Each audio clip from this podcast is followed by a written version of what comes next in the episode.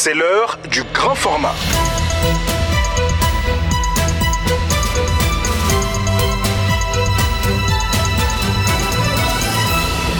À Sassa Kiliba.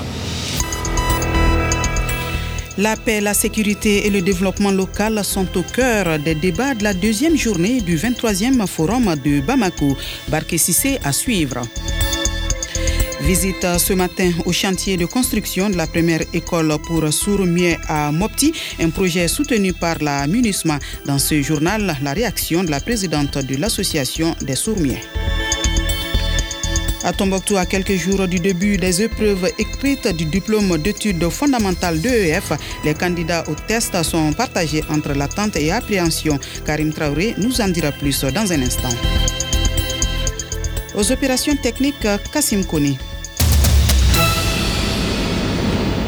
Mesdames et messieurs, bonsoir, bienvenue.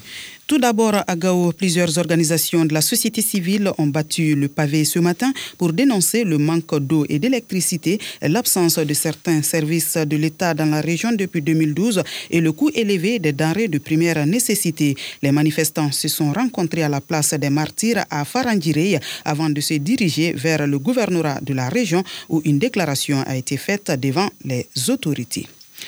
Autre sujet, les travaux du Forum de Bamako se poursuivent. La paix, la sécurité et le développement local étaient au cœur des débats de cette deuxième journée. Selon les participants, ces réflexions permettront également de fournir des données et de tirer des leçons des différentes expériences sur la question. Le compte rendu est signé Barke Sissi. La question de paix, de sécurité et de développement local est liée dans certaines mesures et par endroits à la problématique de l'accès à l'eau potable. C'est la position en tout cas défendue par Mahamadou Mohamoud, directeur exécutif de l'ONG Association des Amis pour le développement intégré du Sahel Mali.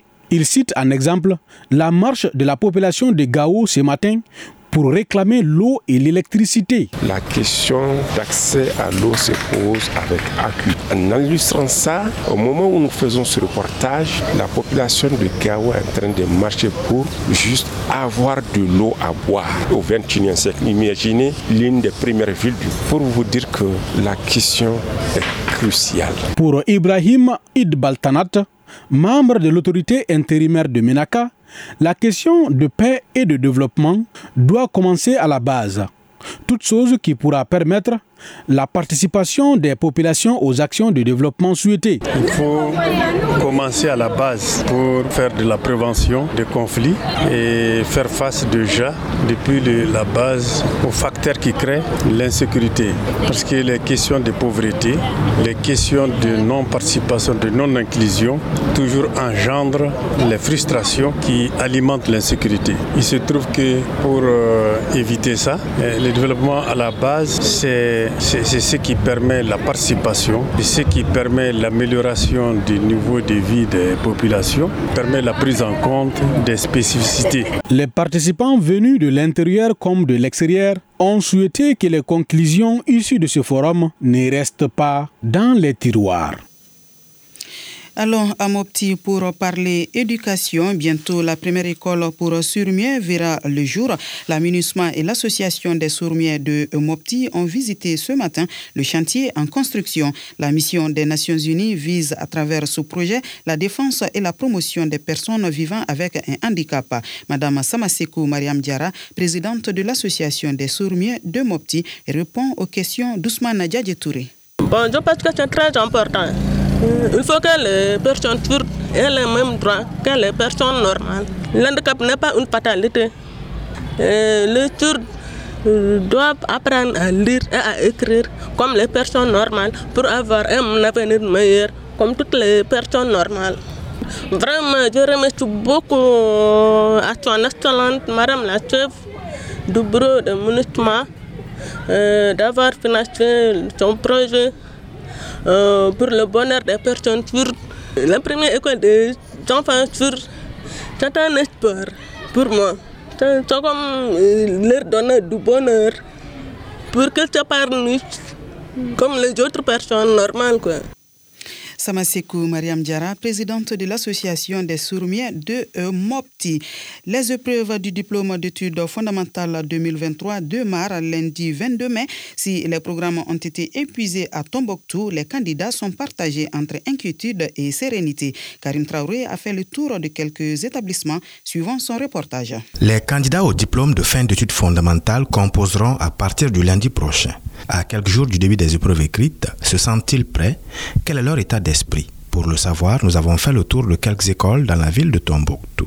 Au groupe scolaire Badou, situé au cœur même de la ville, les candidats sont partagés entre excitation et appréhension.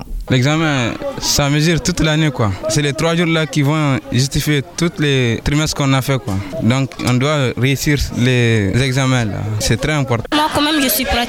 Un peu quand même, j'ai un peu peur. Alors, je peur pour la mathématique parce que je ne connais rien de ça. On a épuisé tous les programmes, c'est vrai. Mais qu'on nous souhaite bonne chance quand même. Ailleurs, comme à l'école Maman de Fondougomo, ils sont confiants. Selon les candidats que nous avons interrogés, les programmes ont été épuisés et les groupes d'exercice ont permis aux aspirants de se préparer au mieux. Je suis très prêt. J'ai appris beaucoup mes leçons. Donc cette année, Inch'Allah, on va réussir. Moi, je n'ai pas peur. C'est difficile pour ceux qui n'ont pas appris. Mais pour ceux qui ont appris leurs leçons, là, ça va passer, Inch'Allah. Oui, je suis prête. On n'est pas stressé? Non. Alors comment s'est passé l'année scolaire? Ça s'est bien passé? Ça s'est bien passé. Et les programmes? Ça s'est bien passé aussi. Faut-il le rappeler, le DF ou diplôme d'études fondamentales vient couronner trois années d'études au second cycle fondamental et permet aux heureux candidats d'accéder aux établissements d'enseignement secondaire. Karim Traoré, Tombouctou pour Mikado FM. Culture, la troisième édition du festival Bamako du Rire ouvre ses portes ce soir au Blomba, un festival de l'humour qui réunit plus d'une trentaine d'humoristes du Mali et de l'Afrique. Djeli Moussa Kouyati est l'initiateur de cet événement. Il nous en dit plus au micro de Ben Kambiri. Le Mali du Rire, c'est un festival international aujourd'hui qui regroupe plusieurs pays et aussi les humoristes ici et d'ailleurs. Et c'est l'objectif aussi, c'est d'exporter l'humour du Mali pour que nous puissions compétir sur l'international. Euh, déjà, on, tu parles des arrivées des pays invités. Quels sont les humoristes qui sont déjà qui ont déjà foulé le, le sol euh, malien? D'accord, on a deux humoristes du côté du Tchad, le Gabon, Manitou du Gabon.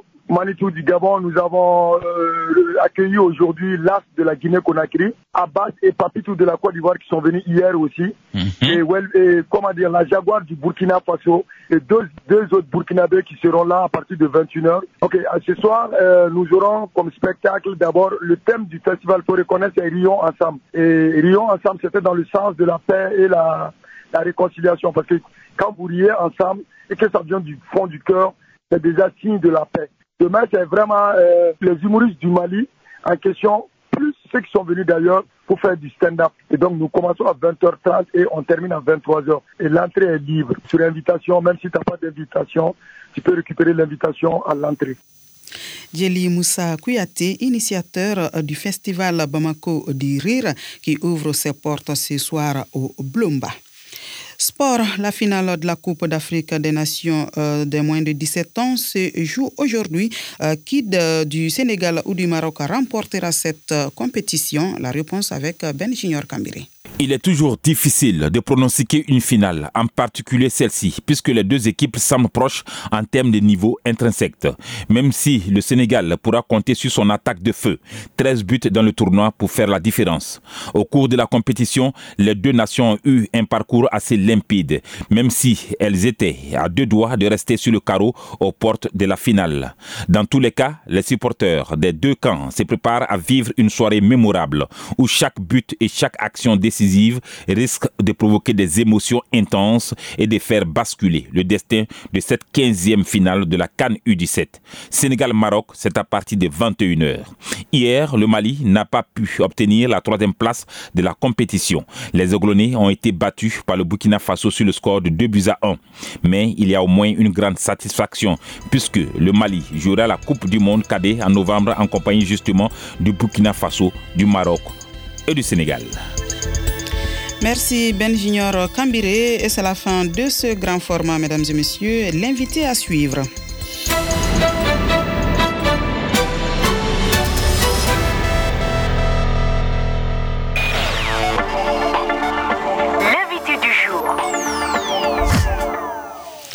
L'extrême pauvreté, le sous-développement, l'injustice sont entre autres facteurs favorisant l'insécurité selon l'ambassadeur du Sénégal au Mali. Dans l'entretien qui va suivre, notre invité du jour passe en revue les enjeux sécuritaires dans la région du Sahel. Présent au forum de Bamako et à la tête d'une forte délégation, le diplomate sénégalais salue la pertinence du thème central de la présente édition, à savoir le développement local comme facteur de paix et de sécurité. Biram Diaye répond aux questions de Sori Ibrahim Maïga. C'est un thème d'actualité, comme je l'ai dit tantôt. La pertinence de ce thème n'est pas à, démontrer, et même une thématique qui s'impose à nous parce que nous sommes dans un contexte euh, sécuritaire extrêmement euh, difficile. Euh, au-delà du Mali, c'est dans tout le Sahel. Donc, je pense que c'est à juste titre que M. Abdallah Koulibaly, président de la Fondation, ait pensé vraiment à ce thème. Parce que tous les problèmes que nous avons, nous les avons euh, dans les zones rurales, dans les zones les plus reculées. C'est parce qu'aussi dans ces zones, euh, les populations sont très souvent délaissées, elles n'ont pas de bonnes perspectives, ce qui fait qu'elles sont faciles donc, à être enrôlées. Moi, je pense que vraiment c'est un thème d'avenir et donc euh, c'est fort heureusement qu'il a été choisi pour cette 23e édition. Alors, c'est une question qui intéresse particulièrement les autorités sénégalaises, d'où la présence d'une forte délégation sénégalaise ici à cette 23e édition du forum. Effectivement, c'est un thème qui nous intéresse au plus haut niveau parce que depuis 2014-2015, le Sénégal a très bien compris l'enjeu, raison pour laquelle le président Macky Sall a mis en place un certain nombre de programmes que je viens de citer, le programme d'urgence pour le développement communautaire, le programme de développement des villes, des zones urbaines, Promoville, programme, pour le programme d'urgence pour le développement des axes et zones transfrontalières. Donc chaque programme a son niveau et c'est vraiment euh, d'œuvrer pour le développement des terroirs, pour le développement euh, du Sénégal profond, pour que ces populations aussi, quand même, ne soient pas délaissées. Donc, euh, moi, je pense que c'est là où il faut mettre l'accent. Et fort heureusement, aujourd'hui, euh, toutes nos autorités sont très conscientes de cela. Et donc, nous avons bon espoir à cela. la sécurité et le développement sont strictement, intrinsèquement liés. Vous avez évoqué la question des trois frontières qui, selon vous, reste le maillon faible au niveau du dispositif sécuritaire. Pas seulement la raison, région des trois frontières. En fait, c'est toutes nos zones frontalières qui sont, qui, qui, qui sont menacées. Moi, je me suis seulement inspiré de ce qui se passe dans cette région-là pour dire aux gens, pour appeler quand même euh, à ce, que des mesures soient prises pour que ce qui arrive là-bas n'arrive pas aux autres euh, zones frontalières. Moi, je pense que ce sont les maillons faibles de nos systèmes sécuritaires et il est temps vraiment que ces zones euh, soient, que l'accent soit mis dans ces zones. Certes, par la sécurité, mais également et surtout par le développement. les questions de développement, on en parle hein, depuis longtemps, mais on a comme l'impression qu'il y a une volonté politique qui serait en panne pour ne pas y arriver. Non, pas du tout. Euh, je pense qu'au euh, plus haut niveau, les gouvernants, euh, quand même, sont en train d'agir. Peut-être les dividendes ne sont pas encore perceptibles, mais je pense que d'ici quelques années, nous verrons. Donc, bon, il était de notre devoir d'alerter, vraiment, de, de, dire haut et fort, quand même, euh, ce qu'il faut faire, euh, ou bien là où on doit insister. Moi, je pense que la dynamique est lancée, le tempo est donné, et je pense que euh, très prochainement, les populations locales, ceux qui sont dans les zones les plus reculées, verront les dividendes de ces politiques. À quoi on peut s'entendre en termes de, partage d'expérience de la part de cette délégation sénégalaise ici à Bamako? Oui, ils seront là, ils vont faire des présentations dans le cadre des panels, et donc ils présenteront leur expérience, mais également leurs contraintes, parce que ce ne sont pas des programmes euh, toutes euh, faites. C'est des programmes euh, qui sont à leur début, qui certes sont en train de dérouler, mais aussi qui ont leurs contraintes. Ils sont là pour présenter, mais aussi pour apprendre des autres. C'est là l'intérêt de ce forum-là. C'est un forum vraiment qui favorise la mutualisation des expériences. Son Excellence Biram Ndiaye, ambassadeur du Sénégal au Mali. Bonne suite de programme. Bonsoir.